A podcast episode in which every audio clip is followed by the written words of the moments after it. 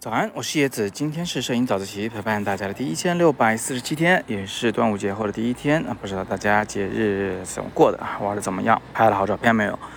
那么今天是周二，我们就来聊一点有关技术的问题啊。起因呢是这样子的，前段时间老看到同学们在那个群里面聊，哎呀，我用那个一点四光圈的时候总是跑焦，我那个镜头有问题。呃，跑焦这个问题我们以前谈过啊，我们谈过怎么样从机身上去校准跑焦，怎么样去严格的测试，以确定你的相机和镜头是他们跑焦，而不是你这个人肉在跑焦，呃，是人为操作失误。嗯，这些问题呢，我们今天不谈了，因为。这个以前谈过嘛，就放在语音下方给两条链接，你们自己戳进去看。那么今天要谈的什么问题呢？就是这个最大光圈到底什么时候用的问题。说老实话啊，就比如说一点四这种超大光圈的镜头，我们很少用，很少很少用。呃，怎么说呢？就即便是拍人像，我们一般也就用到个二点八，就差不离了。呃，这里面有多个方面的原因。首先呢，是因为我们不需要那么浅的景深。那背景模糊的差不多就得啊，不要就是一定要追求极致的模糊。那另外一个原因就是，即便是超大光圈的镜头，它给你提供了一点四的光圈或者一点二啊，甚至像徕卡有零点九五的光圈，但即便这样，它那个全开光圈时的成像素质都是一般的，甚至说是不好的。就是焦点都会肉，只要看那个对焦对在人物眼睛上，那个人物眼睛它都不可能是绝对清楚的，它总会有一丁点儿那个朦朦胧胧的感觉啊。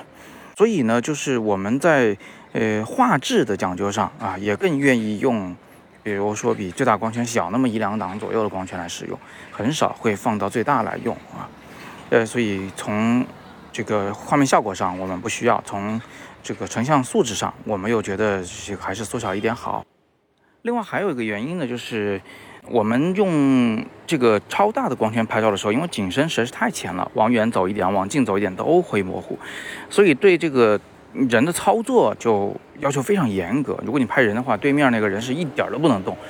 你这个摄影师在对焦以后也是一点都不能动，动一两毫米那个眼睛就是模糊的，所以呃，它就大大增大了所谓的跑焦。的这个可能性啊，其实就是人为操作失误。它只有在比如说相机严格的架在三脚架上啊，然后这么来拍的时候，才稍微靠谱一点。嗯，所以麻烦事儿多多，好处也没多少啊。那么到底什么时候才会用这个一点四的光圈、超大光圈来拍照呢？呃，其实是这样子的，就是它设计给你呢，也不是说完全没有用。在某些极端条件下，比如说极弱光摄影啊，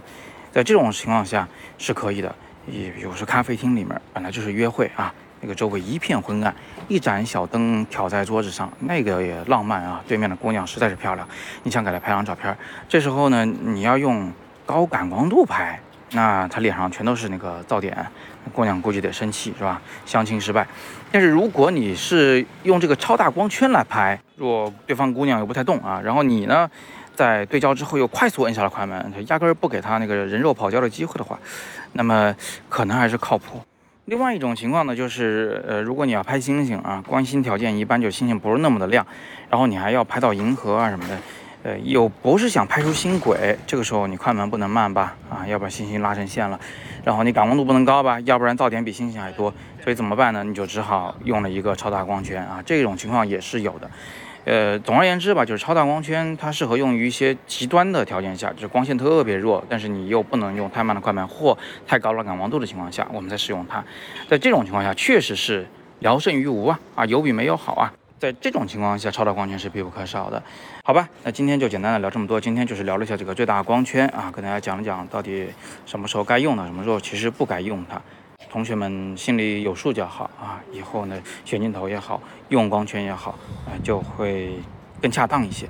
好吧？那今天我们就简单的先聊这么多啊，别忘了我还有一个那个正在进行中的摄影的特训营，是每周三的晚上要有一场直播，有作业的我会在这个群里面来点评大家的作业。这个直播已经进行过一场了，但没关系，大家现在那个还可以去看第一节课的回放，然后第二节、第三节的直播还都能赶得上。这个周三我们要播的就是明天晚上要播的啊，就是呃这个讲怎么拍出好看的照片，这个好看的逻辑到底在哪里啊？是速成类的课程。那详情呢，请扫描我们海报，呃，这个就在语音的下方，海报里有个二维码，扫描它就好了。或者呢，你也可以点阅读原文或者今天的第二条图文链接进去了解详情。那今天是摄影早自习陪伴大家的第一千六百四十七天，我是叶子，每天早上六点半，微信公众号“摄影早自习”，不见不散。